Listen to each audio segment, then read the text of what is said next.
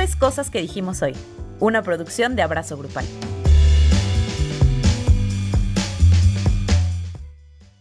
Hola Andrea. Hola Luis.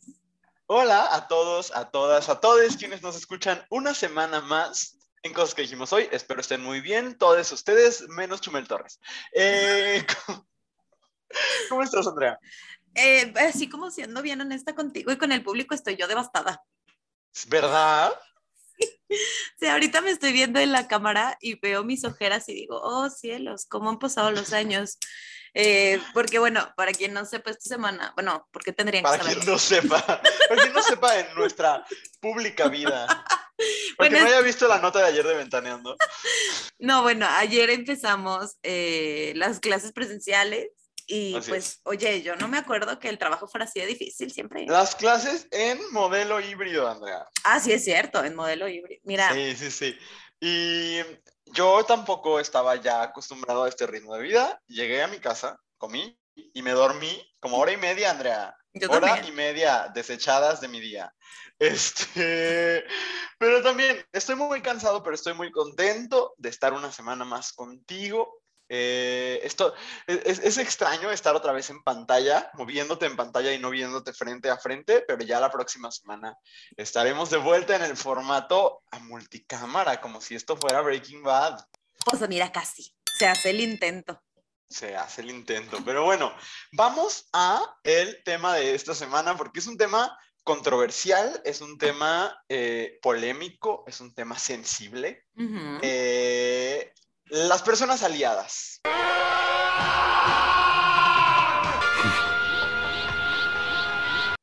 Vamos a hablar de las personas aliadas como sobre todo enfocándonos a temas de diversidad sexual y de género, ¿no? O sea, porque uno puede ser aliado de muchas cosas, eh, pero vamos a hablar sobre todo de, de, en cuanto a los movimientos que tienen que ver con la sexualidad y con el género, eh, qué tanto sirve o no sirve llamarte aliado, eh, etcétera, ¿no? Ya, de hecho, cada uno de, de nosotros preparamos tres preguntas para hacerle a la mesa que en este caso la mesa somos dos.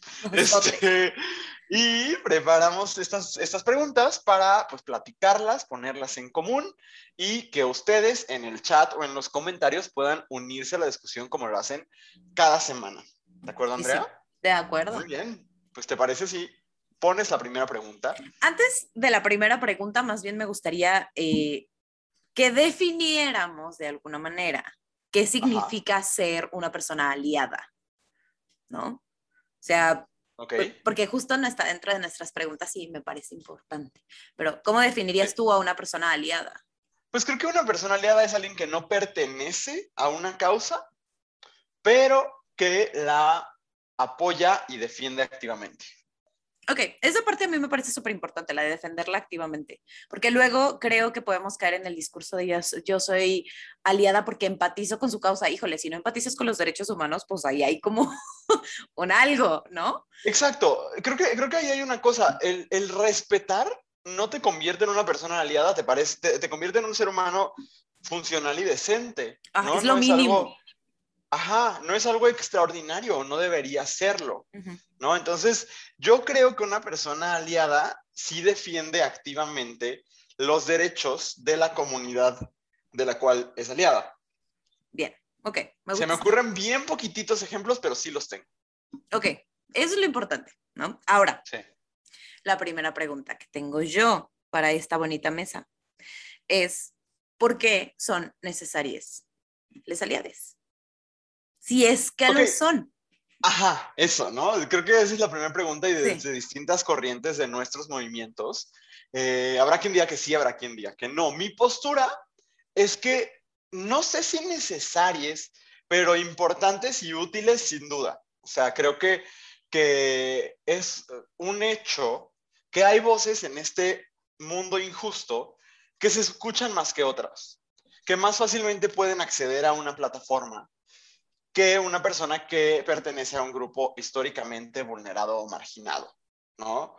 Eh, y en ese sentido, sí creo que, que son súper importantes para el estado actual de las cosas. O sea, que, que, estando las cosas como están, es muy difícil, por ejemplo, que un líder de opinión trans tenga eh, acceso a plataformas como medios de comunicación masiva en la televisión, ¿no? Dígase Televisa, TV Azteca o Imagen, ¿no?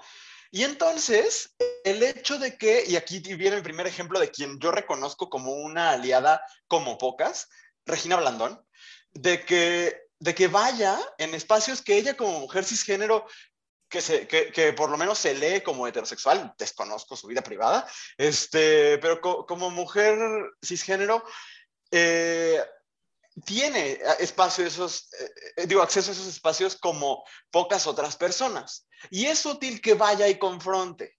Entonces, para mí es importante, quiero citar al subcomandante Marcos, pero no tengo la cita exacta y ahorita mientras hablas la voy a buscar. Vamos a parafrasear. Porque me parece... ¿Mandé? Vamos a parafrasear al subcomandante Marcos. Eh, ahorita te tengo la frase porque sé exactamente qué texto tengo que buscar.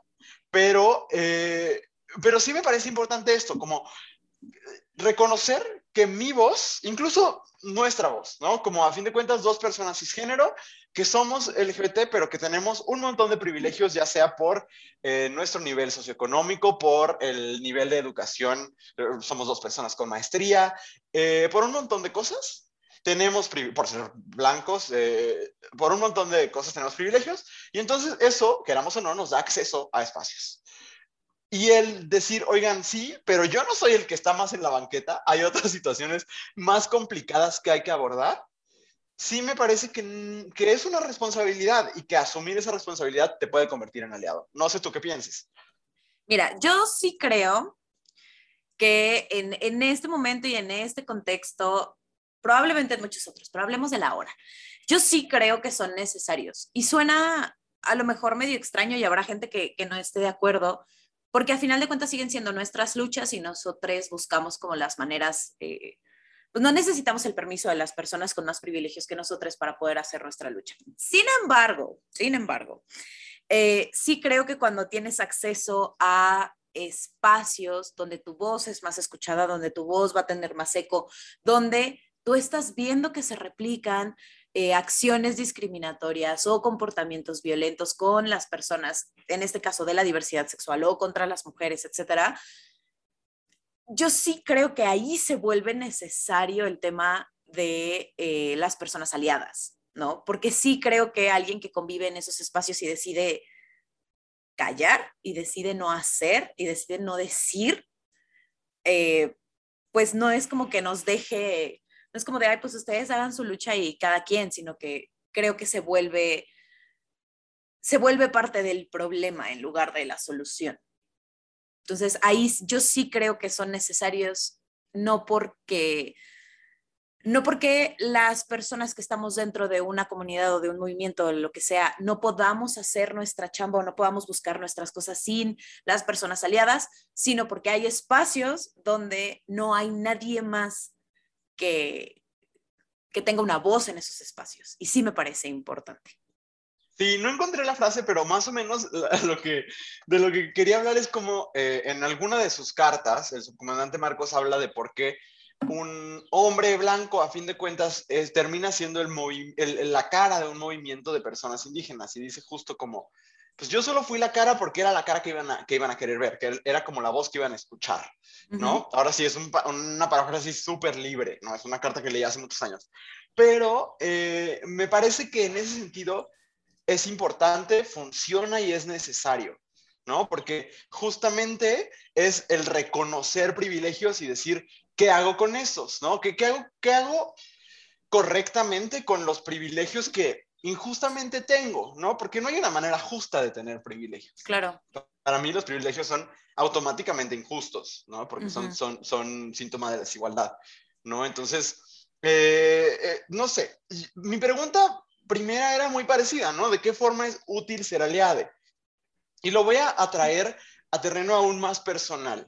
Por ejemplo, los papás y mamás aliades, ¿no? Ah, sí. O, o les tutores aliades. En general, creo yo les adultes, las personas adultas aliadas de las infancias y adolescencias LGBT, ¿no? Que me parece un ejemplo muy específico, pero muy contundente, ¿no? Cuando hay un montón de estudios de universidades reconocidas, de organismos autónomos reconocidos, que documentan cómo puede haber un cambio activo, un cambio contundente en un adulto que reconoce públicamente la, aceptación total de un menor LGBT y que, adquiere un compromiso con su bienestar. Para mí eso es ser aliado a fin de cuentas, ¿no? Los papás y mamás que van y se meten a cursos, que leen libros para entender qué está pasando con sus hijos, eh, eso creo que es una forma muy pura del ser aliade. Y, y, ese sí te voy a tener ahorita las cifras, pero hay un montón de consecuencias positivas. Entonces, creo que aquí está el punto, y ahorita vamos a llegar a los matices como más oscuros, ¿no? Y, y, y cuando esto se vuelve algo más performático, pero creo que en esencia, el adquirir un compromiso con una causa que me es ajena, pero que me importa, es, es, es, podría incluso salvarle la vida a alguien. No sé tú cómo lo, lo veas. Es que mira, yo creo que sí es cierto, pero si tú tienes una hija, una hija, un hijo eh, LGBT, por ejemplo, no creo que la causa LGBT te sea ajena. Y ahí es donde a mí me, me, me, brincan cosas, ¿no? Este, porque sí, pues, son personas aliadas porque no son parte de la comunidad y lo que tú quieras, pero la causa no les es ajena. ¿No? O sea, pienso, por ejemplo, en otro ejemplo de, de alguien que me parece que es una gran aliada de, de, la comunidad, pero particularmente que mete las manos al fuego por las mujeres trans, que es Fernanda Dudet. ¿no? Ella tiene una plataforma muy grande y ella sí es de entrarle a los trancazos virtuales con todo mundo, ¿no? En, eh, por y con las mujeres trans, que es lo que me parece más importante. Entonces, en su caso particular, creo que sí es una causa que le es ajena, pero la que, a la que ella le hace mucho sentido y con la que ella está súper involucrada y que defiende y que estuvo el rollo de la bandera que propuso para el 8 de marzo y todo. O sea, sí, creo que está muy involucrada. Pero si tú tienes a infancia cerca, eres su pariente de alguna manera o estás involucrada en su educación, la causa no te es ajena. Claro. O sea, decir que te es ajena es como que te, que, como si no te importara la cantidad de peligros y de violaciones a los derechos humanos que implica ser una persona LGBT en el mundo. Pero, ¿no crees que si a esas vamos, por lo menos en el feminismo y en las personas LGBT, que es de lo que estamos hablando hoy, pues esas causas entonces, pues no terminan de serle ajenas a nadie. En pues realidad. no, en realidad no. creo, que hay matices. O sea, en el caso, por ejemplo, de las infancias, que son voces que todavía tenemos la costumbre de escuchar menos, ¿no? Que, que las de las personas adultas. Ahí sí creo que es súper esencial la chamba que hacen eh, los papás y mamás eh, aliados. Ahí sí. creo que se vuelve mucho más esencial y ahí sí creo que sí hablamos de una necesidad de con que los papás digan, ay, pues yo te acepto, pero a mí no me platiques, híjole, ahí sí es, es, es peligroso. Sí necesito allá. Ya tengo los datos, ahora sí. Este, según unos estudios de Family Acceptance Project, una persona LGBT que es aceptada por su familia es tres veces menos probable que intente suicidarse y tres veces menos probable que piense en el suicidio. Las probabilidades de depresión y problemas con el abuso de sustancias también son considerablemente mayores. Y según The Tower Project, el uso del nombre elegido para las personas trans y no binarias por parte de los adultos en su vida resulta en un 29% de reducción de ideación suicida y un 56% menos de comportamiento suicida. Eh, y creo que ahí están los, el, el impacto real de las personas aliadas, ¿no? Ahora, estas dos cosas, aceptar a una persona LGBT y llamarle por su nombre y pronombres elegidos, son lo mínimo. o sea, son conductas que, que, que, que, en realidad tendrían que ser la decencia mínima, pero no lo son. Entonces, también... Honestamente, ¿qué te cuesta? O sea, a ti como persona, cis, como persona, o sea, ¿qué te cuesta? No te cuesta absolutamente nada. Hoy es martes 24 y hoy en Twitter parece que a la gente le cuesta mucho. Ay, güey, no, no, no. O sea, no sé, no sé, o sea, me, me sigue pareciendo increíble que la gente, eh, en nombre de defender un idioma que no crearon, que no es suyo, que sigue siendo colonialista, güey, este, estén dispuestos a a minimizar la experiencia de una persona, a bulear a una persona de esa manera, a exponerle, a burlarse de ella. Ay, no. No, no, no me. Esa gente, por ejemplo, creo que necesita conseguirse un hobby. No, claro. Porque sí, porque estas personas que son aliadas activas de la defensa de la honorable lengua española, mm, sí me dan hueva. De todas las causas que podrías defender, ¿decides defender al diccionario? ¿Neta? Sí, sí, sí, sí. O sea, defender a tu abuelita, de verdad, mucho más útil. La verdad eh, ¿Qué otra pregunta tienes por ahí, Andrea? Tengo, eh, ok.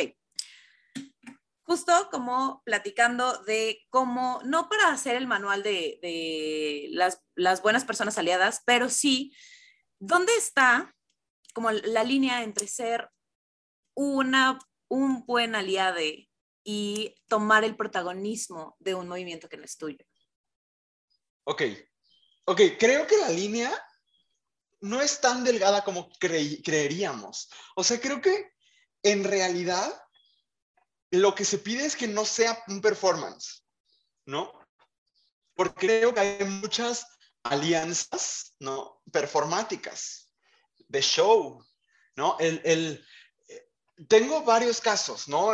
Se le nombró en algún momento aliada a Lorena Herrera porque hacía muchos shows con drag queens, condujo la primera temporada de La Más Draga, y entonces era como, ay, sí, es una súper aliada de la comunidad. Y terminó haciendo comentarios muy desafortunados, de los que espero haya aprendido y además tampoco digo que sea la peor persona del mundo. Pero creo que cuando se trata de ti al final, ¿no? Cuando se trata de miren qué chingona soy, miren denme la corona de la empatía, automáticamente estás protagonizando un movimiento que no es tuyo. Cuando hablas por las personas a las que, de las que dices ser aliada, aliado, aliade, creo que es lo mismo, ¿no? Pasa con, con las personas LGBT, ¿no? Como el decir, eh, o sea, si tu, si tu acto performático, y tengo un ejemplo muy claro en la cabeza, ¿no? Que es cuando es Pride o día de la visibilidad lésbica, o día de salir del closet, o lo que sea, y te parece que tu acto de ser aliado es subir una foto dándole un beso a una persona de tu mismo género o, alguna cosa así, simulando un acto de alguna forma queer, eh, y, pero en el que no estás involucrando a personas que son verdaderamente queer, ahí estás haciéndolo todo sobre ti y no solo me parece ser mal aliado, me parece una mentada de madre. ¿Por qué? Porque es una culerada disfrazada de otra cosa, ¿no? Es llegar y decir, con permiso, déjame apropiar, apropiarme de tu movimiento. Lo hacen las marcas y lo hacen las personas. Y entonces creo que, que ahí está la línea. Cuando se trata de ti, cuando no implica cederle el micrófono a otras personas, automáticamente no está haciendo un acto de verdadero apoyo, sino está haciendo un acto de marketing y de branding personal. No sé cómo lo veas tú. Sí, estoy completamente de acuerdo. Me acordaba, no sé quién fue, la verdad es que a mí se me olvida el nombre de todo el mundo, pero hubo por ahí una chica que es una celebridad en el internet que justo en, no sé si fue el Día de la Visibilidad Lésbica o fue para junio, que editó una foto de ella, o sea, besándose ella. Yo sí sé quién fue, pero no voy a decir su nombre. Está bien, no digamos su nombre, pero... la conozco cara a cara. Ay, mira, yo no sé quién. Desconozco, se me olvida. Pero ese tipo de cosas, eh, o sea, qué bueno tu... Es que ahí es donde creo que el, el, el problema que tiene usar la frase de es que no fue con esa intención, ¿no? Porque... Eh, los movimientos por los derechos de las mujeres y el movimiento LGBT no son una catchphrase, no son una aesthetic, no son este, una estrategia de marketing, ¿no? Son movimientos que tienen historia, que tienen intenciones políticas, que, que están vivos todo el tiempo, no nada más en marzo y no nada más en junio. Entonces, qué bueno que también otra cosa es que tener un amigo gay no te hace aliada de nada, ¿no? O sea, también eso creo que es importante. Claro que no. Este, ni al caso, es como la gente que dice, ay, yo no puedo ser machista porque tengo hijas, no, pues gracias por participar. Este, pero sí, a mí, o sea, todas esas cosas digo, qué bueno que quieras hacer algo. Solo creo que la intención no es suficiente. Decir es que mi intención no fue esta, mi intención era visibilizar, mi intención era no sé qué. Eh, para mí ahí, cuando la justificación se queda en es que mi intención era otra, ahí es donde yo creo que se pierde el asunto de ser o no un aliado, ¿no? Y no porque sea algo malo, o sea, no tienes por qué no, tampoco creo que sea responsabilidad de nadie ser un aliado todo el tiempo, ¿no? Porque las posturas políticas son cansadas y son difíciles de mantener como, de o sea, todo el tiempo. Pero si vas a hacer un post, si te tomaste el tiempo de editar una foto, pues entonces investiga por lo menos. Léete mínimo un hilo de Twitter, o sea, algo, ¿no? Sí. O sea, yo creo que la línea entre ser un, una persona que es buena aliada. Y, que ser, y ser el protagónico es la falta de información, ¿no? Porque si no, o sea, creo que es una de las líneas, no la única, pero sí creo que es una de las líneas, ¿no? Sí. Porque si no sabes de qué va, si solamente lo tomas porque está de moda o porque suena bonito o porque están padrísimos los filtros del Pride en, en, Instagram, sí creo que no se está tratando de lo que se debería tratar y no está siendo aliado de nada, porque a final de cuentas, eh, así como nombrarse parte de la comunidad LGBT es una postura política o era una postura política en muchos espacios, eh, y cómo nombrarse feminista es una postura política, llamarte aliada de cualquiera de esos movimientos es una postura política. Y si no tienes trasfondo, entonces, ¿para qué? ¿No? Sí, y creo que tiene que haber una, una consecuencia en acciones, ¿no? O sea, hay un video de cuando Yuri fue coach de La Voz México, donde hay un chico gay y bueno, lo abraza y le dice que Dios lo ama y demás. Yuri, no, no tanto tiempo después, financió una película llamada Pink, no me acuerdo si después o antes, pero muy cerca de ese, de ese suceso, una película hecha por cristianos llamada Pink, que era una, eh, un ensalzamiento, eh, un, enaltecimiento de las llamadas de conversión. Entonces, ¿de qué sirve? ¿no? ¿De qué sirve el discurso si no hay consecuencia en acciones? Entonces, creo que todo eso es cuando ser un aliado es insuficiente, ¿no? Cuando llamarte aliado, reconocerte aliado, es insuficiente porque no tiene consecuencias en la realidad, ¿no? Gente que a lo mejor, y creo que a nosotros nos ha tocado, no solo en, la parte pública, sino a lo mejor amistades o personas cercanas a nosotros que de cara a cara te podrá decir te acepto, pero después lo ves eh, eh, votando por políticos eh, abiertamente LGBT-fóbicos. Y esas dos visiones, a mí sí me gusta decirlo, no son compatibles, no lo son. O sea, decirte acepto en lo personal pero en lo político, por eso me gusta mucho eso que dices que aliade es una etiqueta política, ¿no? Porque el decir, incluso, claro que empatizo con la causa feminista, pero déjame voy y voto por un político o política que, que abiertamente vota en contra de eh, iniciativas para financiar el aborto. Automáticamente, me parece que entonces no hay tal alianza, ¿no? Me parece que no hay tal apoyo. El apoyo el ser aliade tiene que ir acompañado de, congruencia con eh, acciones y con una plataforma política real que se está trabajando todos los días. Sí, claro. ¿Está fácil? no, no está fácil.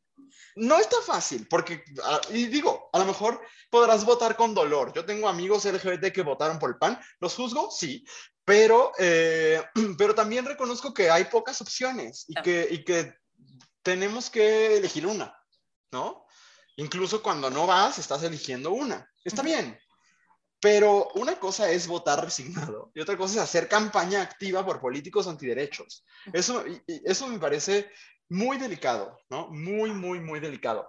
Eh, y yo solo quería decir otra cosa, ¿no? Que, que también luego eh, en Twitter, Twitter revela muchas cosas porque de repente una persona que, que tiene un discurso de, como abierto de repente aparece que le dio like a tal o cual eh, figura que estaba diciendo algo lleno, lleno, cargadísimo de odio, y a lo mejor le falta información. No es que verdaderamente esté empatizando, sino entendió lo que quiso entender porque ni sabía, ni entendió ni la O por lo redondo. Eh, pero es que también creo que el ser aliade, como tú decías, implica conseguir la información, buscarla, Hacer un trabajo de investigación y de sensibilización. Y ojo, que buscarla no es escribirle a sus páginas eh, o a sus comediantes LGBT de confianza o a las personas LGBT que siguen en redes y decirle, oye, ¿me explicas? Eso no es buscar la información. Existe Google. Eso es pedir que se te regale la información. Exacto. Que digo, hay muchas plataformas como la nuestra que ofrecen espacios educativos, pero no significa que vamos a contestar cada mensaje directo que nos llega porque tampoco nos da el tiempo. Sí, si me encuentran en un Dairy Queen, no les voy a explicar qué es la heteronorma mientras me como mi Blizzard. Este, oye, Sin embargo, te pueden invitar un Blizzard. Sin embargo, ah, claro. Y entonces a lo mejor sí te explico. este, oye, me gustaría eh, preguntarte ahora, porque creo que, que, esto se ha dado de muchos espacios, sí de espacios eh, de los FIFAs y sus, y sus ahora muy interesantes variantes, los Foncas y los Pfizer y los, este, los todos estos. están bien padres. Este, y los Tulums también. Eh, bueno, sí se dan en esos espacios hipermasculinos y demás, pero también se dan en espacios feministas por razones muy distintas. Y es eh, la burla ¿no? El, uso de la palabra aliade como burla, ¿no? Eh, creo que es un tema controversial que quizás no vamos a, entrarle a profundidad, pero me gustaría, yo tengo una perspectiva, me gustaría escuchar la tuya. Mira, ah, me, recuerda mucho como a este uso de la palabra pagafantas. ¿No? Que de pronto si ves en redes, particularmente en Twitter, Twitter es una red social que puede ser muy horrible, este, a algún hombre o a una persona que se presenta eh, como masculina y este, apoyando algún discurso que tenga que ver con feminismo, con derechos de las mujeres y demás, este, el, el, el bonito, no te la vas a coger. Y mira, a mí me supera, me supera por muchas razones. Uno, porque los mismos hombres son los que revelan que son más mierdas. o sea. Exactamente. Creo que saca lo peor de ellos, porque es como, mira, si esta persona es en realidad un aliado o no del movimiento, pues veremos, ¿no? Ya si, si alguien quiere coger con él, pues chido, felicidades, está padre. Pero que creas que cualquier apoyo que se le da a un movimiento con el que tú no empatizas tiene que es, es risible o tiene que ver con una poca masculinidad o que se hace solamente para conseguir eh, favores sexuales. Uno, qué terror con la cultura de la violación en la que vives, uno. Y dos, qué poca fe tienen los hombres en sí mismos. Está cañón, ¿no? Porque eh, creo que tiene que ver con esta, esta idea y este miedo, honestamente, que vive en, en, muchas mujeres, me incluyo, de creer que en realidad ningún hombre es un aliado. ¿no? Y estamos siendo engañadas todo el tiempo, porque cuando escuchas eso una y otra y otra vez y ves a los mismos hombres replicarlo, porque no somos nosotras diciendo, los hombres no son buenos aliados, ¿no? Hay mujeres que lo dicen, sí, yo afortunadamente tengo a muchos hombres en mi vida que son eh, bastante buenos aliados del, del feminismo, por lo menos con el que yo me alineo, eh, pero cuando escuchas a tantos hombres decir que todo eso no es por otra cosa más que por querer coger, a mí me aterra. Y creo que, que es la finalidad, ¿no? Que creamos que en realidad nadie puede defender algo que no está viviendo en carne propia. Y me asusta la falta de empatía que existe en estas personas un poco. Claro, a mí, yo quiero como decir varias cosas de manera muy rápida. Primero, sí, o sea, como el creer que toda persona que está siendo empática con una realidad que le es ajena es por deseo sexual, me parece sumamente peligroso, ¿no? Ahora, el uso irónico de la palabra aliade, nunca lo había pensado así, pero sí tiene mucho que ver con esta cosa como de, del pagafantas, en primer lugar, pero aparte yo he notado que en ciertos espacios no se usa la palabra aliado o aliada como irónico. Se usa exactamente la palabra aliade y eso me parece particularmente violento, porque sí creo que tiene su, su tufo transfóbico, ¿no? A fin de cuentas, que tiene una cosa como de burlarte de el lenguaje incluyente y de las identidades no binarias. Ahí es donde lo encuentro más problemático, ¿no? Cuando se usa aliade como burla, eh, porque termina siendo un humor estilo chumel, ¿no? Y tampoco es lo que queremos. Eh, pero sí creo que cuando hay personas que reciben eh, el que alguien se nombre como aliado con cierta resistencia. Creo que es consecuencia de estos discursos, ¿no? De estos discursos que vienen de lo masculino y de lo hegemónico, de decir, es que no, es que siempre hay detrás una intención sexual, una intención de protagonismo, etc. Yo creo que no, ¿no? Yo creo que hay veces que genuinamente hay una intención, pues, de, empatía y de, transformación y de caminar juntos, pero que por, unos pagan justos por pecadores, ¿no? No, que, o sea, por, por, por este discurso que, se ha generado alrededor de la masculinidad sobre todo, eh, entonces hay esta desconfianza, ¿no? Pero bueno, ¿qué, ¿qué, otra pregunta tenías tú? Tengo, perdón, es que le di vuelta a mi hojita. Ok, ¿qué sí les toca? O sea, ¿qué sí pueden hacer las personas aliadas y que no? O sea, no porque aquí vengamos a decirle a la gente qué sí hacer y qué no hacer, porque pues cada quien hará su vida, pero eh, pues desde la experiencia propia, ¿qué, funciona más y dónde, dónde se, está cruzando esa línea de eso ya no te toca, déjaselo, pues a la gente que sí está ahí metida? Fíjate, me parece interesante porque creo que lo principal sería escuchar qué se necesita de ellas, ¿no? Porque, porque creo también que tendríamos que generar una cultura donde les aliades como cualquier otra persona la pudiera cagar.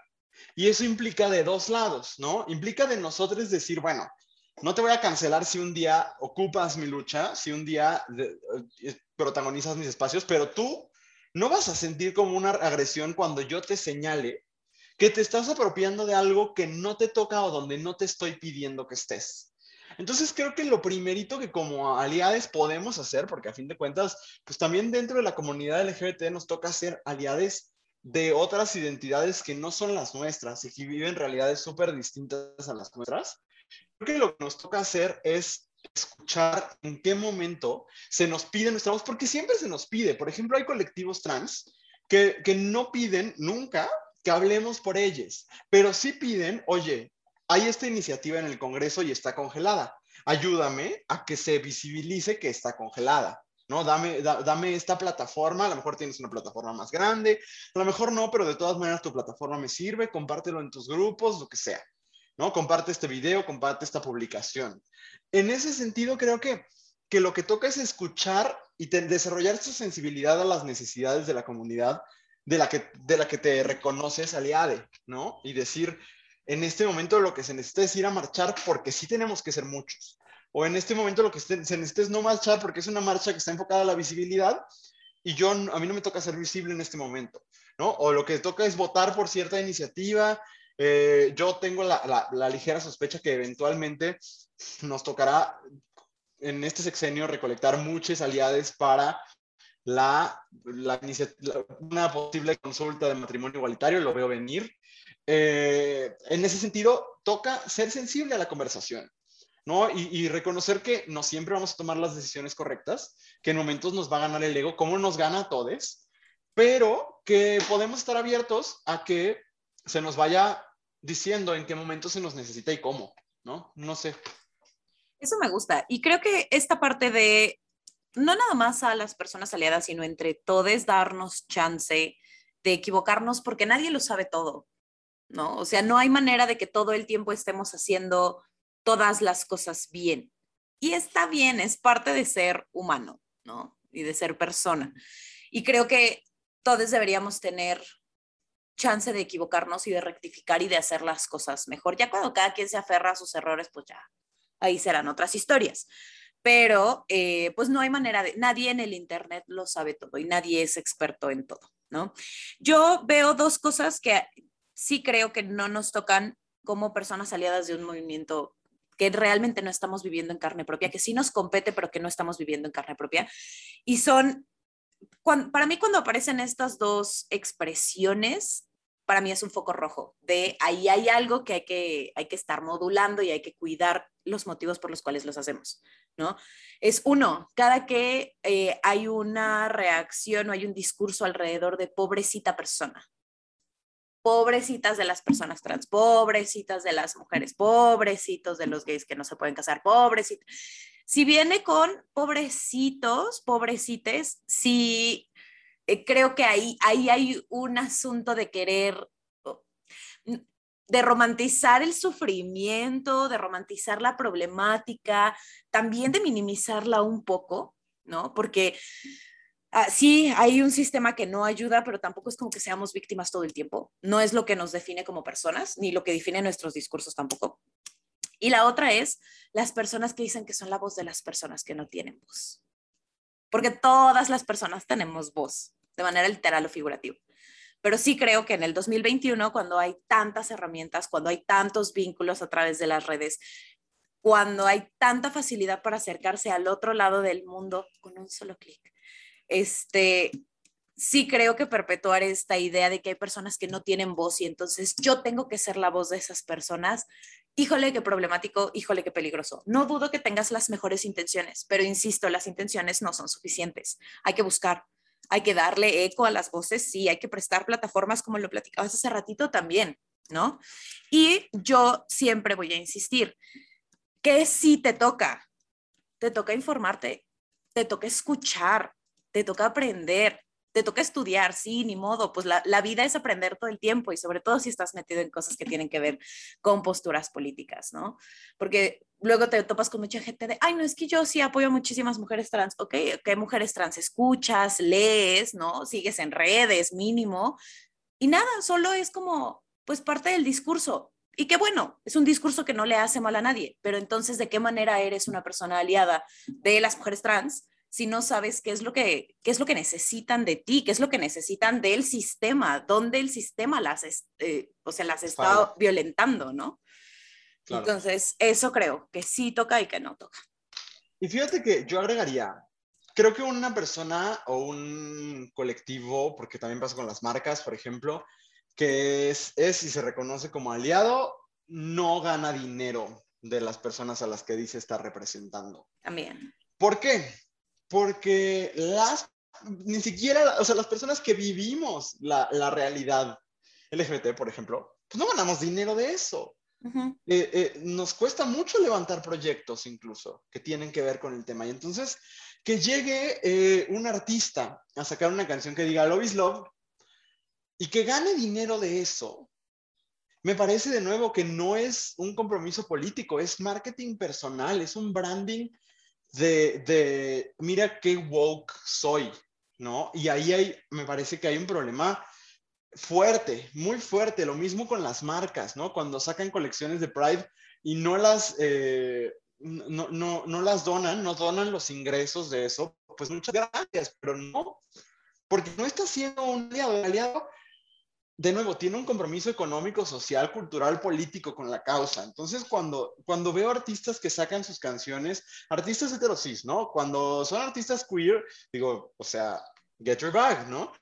Pero eh, artistas heterosis que dicen, bueno, esta es mi canción por el Pride, y ya, y no le estás donando a ningún lado, ¿no? O sea, nada más es para ti y para decir que qué progre eres.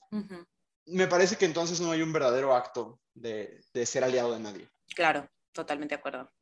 Muy bien, mi última pregunta es, eh, ¿nombrarte aliade es el primer paso de algo? O sea, ¿es, ¿es suficiente como primer paso? Incluso, ¿viene antes de otras acciones? No. O sea, yo sí creo que no. Este, porque, a ver, porque es bien fácil, no, es que nombrarnos es bien fácil cuando no es algo esencial para nosotros, ¿no? Eh, es como, de pronto hay mucha, nos, llegan muchas preguntas de, ¿como hombre puedo ser feminista? ¿Para qué? ¿Para qué? O sea, ¿qué ganas? ¿Qué te, qué te da? ¿Qué te, qué te sirve? Eh, porque honestamente el nombre es lo de menos, ¿no? Nombrarte aliade, nombrarte feminista, es importante pero es lo de menos. Ayuda a que la gente te encuentre y ubicar redes y demás, pero lo importante es hacer algo, ¿no? También entiendo que no todo el mundo tiene ni el tiempo, ni la energía, ni los recursos, ni el espacio, ni las ganas tampoco de militar políticamente en, en espacios muy amplios sobre estos temas. Pero aunque sea rechazando el machismo dentro de tu familia, rechazando la homofobia que se da en la mesa que, eh, que compartes con tus tíos, tal, eso hace mucho más y significa mucho más que llamarte o no, o aliado, creo yo. Sí, el nombre está padre y sí es importante, pero no, no es lo primero que tienes que hacer, no es como, hoy decidí que voy a ser una persona aliada y luego veo cómo, pero ya lo decidí, no va por ahí. O sea, creo que es al revés, que haces cosas y hasta después te das cuenta, bueno, no que te des cuenta, pero haciendo cosas es como te conviertes en una personalidad. Sí, porque una, una, una, licenciatura no se empieza llamándote licenciado y después estudiándola. Exacto, ajá. El, el, grado viene de, un, o sea, de, de, una consecuencia a una trayectoria. No digo que para nombrarte aliado tengas que pasar cuatro años en un, en un proceso formativo, pero creo que, que el, el, nombrarte de una forma es consecuencia de tus acciones, no al revés. ¿no? Así lo, lo, lo entiendo yo. Sí, totalmente de acuerdo, total y completamente de acuerdo. O sea, sí, eh, creo que el nombre es lo de menos. Sí, creo que es lo de menos. Y creo aparte que, que, sí. Eh, creo que está, está mal considerar que es el primer paso, sí, pero está peor considerar que es el único paso. También. ya con eso, ¿no? Ya te hice el favor de decir que soy tu aliado, ¿qué más quieres? Exactamente. Todo, ¿qué más quiero? Todo. Derechos. Sí, totalmente de acuerdo. Muy bien. Tu última pregunta. No, esa fue, esa fue tu esa fue la última. Ay, mira nada más. Pues bueno, ¿ustedes qué piensan? ¿Se consideran aliados de alguna causa? ¿Consideran que, son, que las personas aliadas son necesarias? ¿Cuáles son, son sus mejores formas de, de, ser aliados, aliadas, aliades? Todo eso nos gustaría conocerlo en los comentarios. Por y ahora, como a nosotros nos gusta escucharles, Vamos a la última sección del programa donde escuchamos precisamente lo que ustedes tienen que compartirnos y lo platicamos. Sí, el día de hoy traemos personas que nos piden consejos. Entonces, vamos a ver qué le podemos aconsejar a esta persona que dice que es bisexual en un entorno cristiano muy conservador. Y la gente le dice que debe empatizar con esa gente que no se da tiempo de informarse sobre la diversidad sexual y que por, e, por esa desinformación rechazan esa parte suya. ¿Tú qué piensas? Ella debería empatizar con la gente que no se informa, que tiene como esta, este background de, de ser muy religioso, conservador, etcétera. Me causa mucho conflicto dónde estamos poniendo la exigencia de empatía, ¿no? Porque, ¿por qué no exigirle empatía a quien violenta? ¿Por qué no exigirle empatía a quien decide no informarse? Porque hoy en día, eh, el no informarte, sobre todo sobre la bisexualidad, que tampoco es una identidad que haya aparecido en el 2004, ¿sabes? Hay, toda una historia de bibliografía detrás, hay todos los testimonios que quieras conocer. Sí creo que la exigencia de empatía tendría que estar en el otro lado. Ella debería entender, pues no sé si debería, podría entender, supongo, pero ¿por qué la exigencia de empatía está dirigida a la persona que en este momento está siendo, eh, no quiero usar la palabra víctima, está siendo sujeta a la no aceptación, ¿no? A la discriminación y a las violencias, ¿no? Yo creo que más bien deberíamos exigirle que fueran empáticos, que, que conectaran, que se informaran a las personas que voluntariamente todos los días deciden no entender. Porque eso, y ahora, una cosa es que te cueste entender, ¿no? Que digas como estoy haciendo mi esfuerzo y todavía no entiendo porque a mí me enseñaron esto y esto y esto. Ok, estás en un proceso, estás en un camino, estás haciendo el esfuerzo, la vas a cagar, lo entiendo. Una cosa muy distinta es, no, es que yo así soy, es que así, es que yo soy cristiana, es que así me educaron, es que así es mi comunidad, entonces, no es que te cueste, es que no lo estás intentando. Y ahí yo no veo por qué tener consideraciones especiales. No, sé tú qué piensas.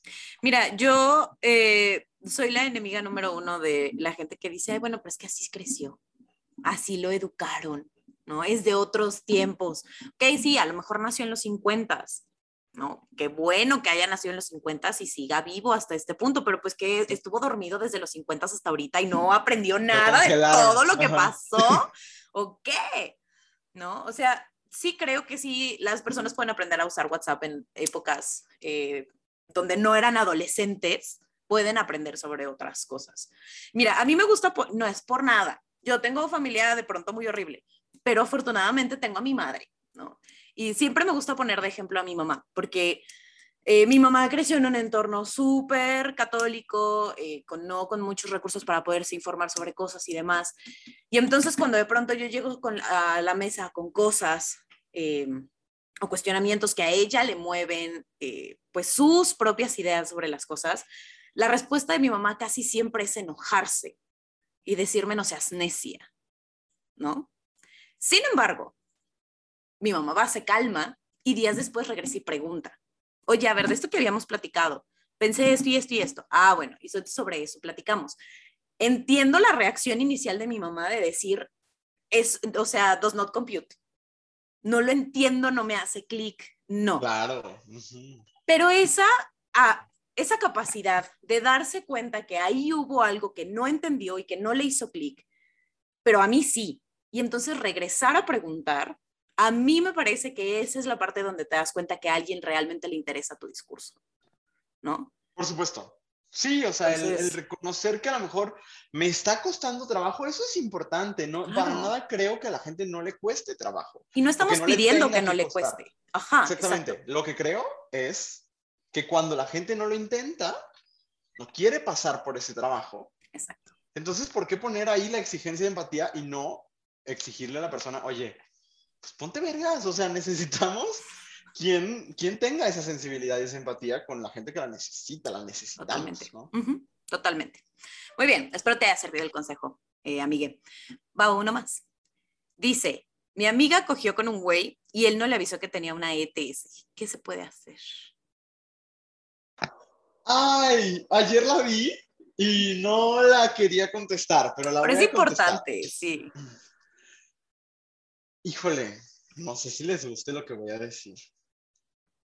Pero, ¿qué se puede hacer? Ir a la clínica y checarte y preocuparte por ti. Yo no creo en la, en la penalización de las personas que, que, viven con una infección de transmisión sexual. No creo que esa sea la solución. Creo que la mirada siempre tiene que estar puesta en la persona que es afectada por la acción. Eh, ¿Qué se puede hacer? yo entiendo la pregunta del qué se puede hacer, como de qué manera lo podemos denunciar, cómo lo podemos meter a la cárcel. Y yo considero que esa es otra forma de revictimización. Eh, ¿Por qué? Porque hay un estigma alrededor de las infecciones de transmisión sexual. ¿no? Vivir con una infección de transmisión sexual no es, eh, no, no, es fácil, no es reconocido como algo válido por la sociedad, por el sistema en el que estamos inmersos, ¿no? Entonces, yo lo que diría que hay que hacer, ir a la clínica, checarte y atenderte. Ver por ti, por tu salud, bueno, en el caso por la salud de tu amiga, si le quieres acompañar, qué chingón, si ella quiere que le acompañes, y, y, concentrarnos en esa parte, en la parte que, que, fue afectada y no tanto en querer castigar a alguien por algo, porque creo que no es la solución. Yo no creo en eso. Pues entonces esa sería mi respuesta, Andrea. Me cuesta trabajo decirla porque quiero sentir empatía por alguien que se siente vulnerada y agredida, lo entiendo y es válido. Claro. Y reclamarle y decir, oye, te pasaste, oye, no lo vuelvas a hacer, oye, estás poniendo en riesgo gente, todo eso me parece importante. Pero de eso a decir, la respuesta está en denunciarlo, la respuesta está en doxearlo, la respuesta está en quemarlo, la respuesta, yo no lo creo. Ok. Pues mire, yo lo que creo es que si eh, tu amiga o cualquier persona eh, que nos esté viendo, nos esté escuchando, eh, tuvo contacto con una persona. Acuérdense que no son ETS, no son enfermedades de transmisión sexual, son infecciones de transmisión sexual. Y si ustedes tienen contacto sin protección o la protección falla con una persona que tiene una infección de transmisión sexual, lo primero que hay que hacer es ir a hacerse pruebas, ¿no? Dar un periodo de tres meses y volverse a hacer una prueba, sobre todo para el VIH. ¿no? Este, una prueba que se hace luego, luego no siempre arroja los resultados eh, eh, reales, entonces hay que dejar una ventana de tres meses y volverse a hacer la prueba. Ahora, también, si nos vamos a involucrar en prácticas sexuales que no tienen métodos de barrera con parejas casuales, pues ah, siempre va a haber un riesgo. Es un riesgo que se asume. Es un riesgo. Y honestamente, sí deberíamos normalizar el, pues, a ver, tu papelito de no más, de no más de tres meses de antigüedad. Y si no, pues vamos a ponernos los métodos de barrera. La verdad es que sí, oye. Pero eso es lo que puedes hacer, ir a checarte, ¿no? O sea, es lo que hay. También hay que, acuérdense que en, en estos, no en todos los, los como, no kits, pero como en estos, pues vamos a llamarle kit, como en estos kits de pruebas de infecciones de transmisión sexual, no todos incluyen el VPH, para eso hay que ir con eh, su bonito especialista en ginecología. Entonces, pues que no se les olvide, ¿verdad? Sí, y, y no por revictimizar, para nada es culpa, no. o sea, para nada de, de tu amiga, pero sí es cierto que tan o sea, que, que, no sirve de nada, creo, colocar la culpa, tanto como atenderte y... es que eso, o sea, en este momento creo que lo importante es revisar su salud y ver que esté bien. Sí, ¿no? Y si, y si algo pasó, entonces la mayoría de las infecciones se pueden tratar, si se, y si se detectan a tiempo, mejor. Entonces, en este momento sí es, es complicado que pensemos en alguna infección que eh, eh, no son los 90, no son los 90 donde si, si te, infectabas con algo, ya estabas como condenado a vivir con eso toda la vida y lo ibas a sufrir y te ibas a morir. No estamos en esa situación. Si se detecta a tiempo, todo es tratable y todo, pues, o sea, hay muchas cosas se quitan. Entonces, eh, chill. Yo te, te mando un apapacho desde mi corazón, pero sí hay que checarse, ¿no? La parte médica es lo, es lo importante ahorita. Y pues que vaya o sea, también creo que sí es importante que si, si te sientes muy vulnerada, pues entonces que sí busques algún apoyo psicológico para trabajarlo tú. Sí. Eh, yo siempre recomiendo la cuenta de Inspira Cambio porque me gusta mucho, o sea, Inspira Cambio AC, así están en Instagram, porque me gusta mucho el acercamiento e incluso si vives en la Ciudad de México, eh, pues tienen como muchas, tienen sus noches de detección que son gratuitas, ¿no? O que, o que no son gratuitas, pero son a precios muy accesibles. Entonces, pues también eso, eh, como acercarse a esas organizaciones que tienen un montón de información. Yes. Y bueno, eso es todo. Por el día ¿Se llegó al final? Ya, sí. Se llegó al final. Muchas gracias. Gracias, Andrea. Gracias a todas, a todos, a todos por acompañarnos. Ya saben que, espera, que les damos muchas gracias a nuestros productores que van a aparecer en alguna parte de la pantalla. Que no se les mencionó al principio. Ahorita nos ponemos de acuerdo con producción a ver cómo les damos su merecido reconocimiento, pero aquí están en alguna parte de la pantalla. Gracias por permitirnos seguir haciendo cosas que dijimos hoy y todo el contenido de Abrazo Grupal. Si tú también nos quieres apoyar, solo entra a patreon.com diagonal abrazo grupal, porque aparte se viene un curso increíble, exclusivo para miembros de Patreon. Sí, va a estar bien cool. Gracias, bien, Gracias, Luis. Gracias a todos y nos vemos en una semana. Chao. Adiós. Esta fue una producción de Abrazo Grupal. Síguenos en Instagram como arroba abrazo grupal y visita www.abrazogrupal.com para mucho contenido maravilloso. No olvides seguir este podcast y si te gustó, compartirlo en tus redes sociales. Nos escuchamos el próximo jueves.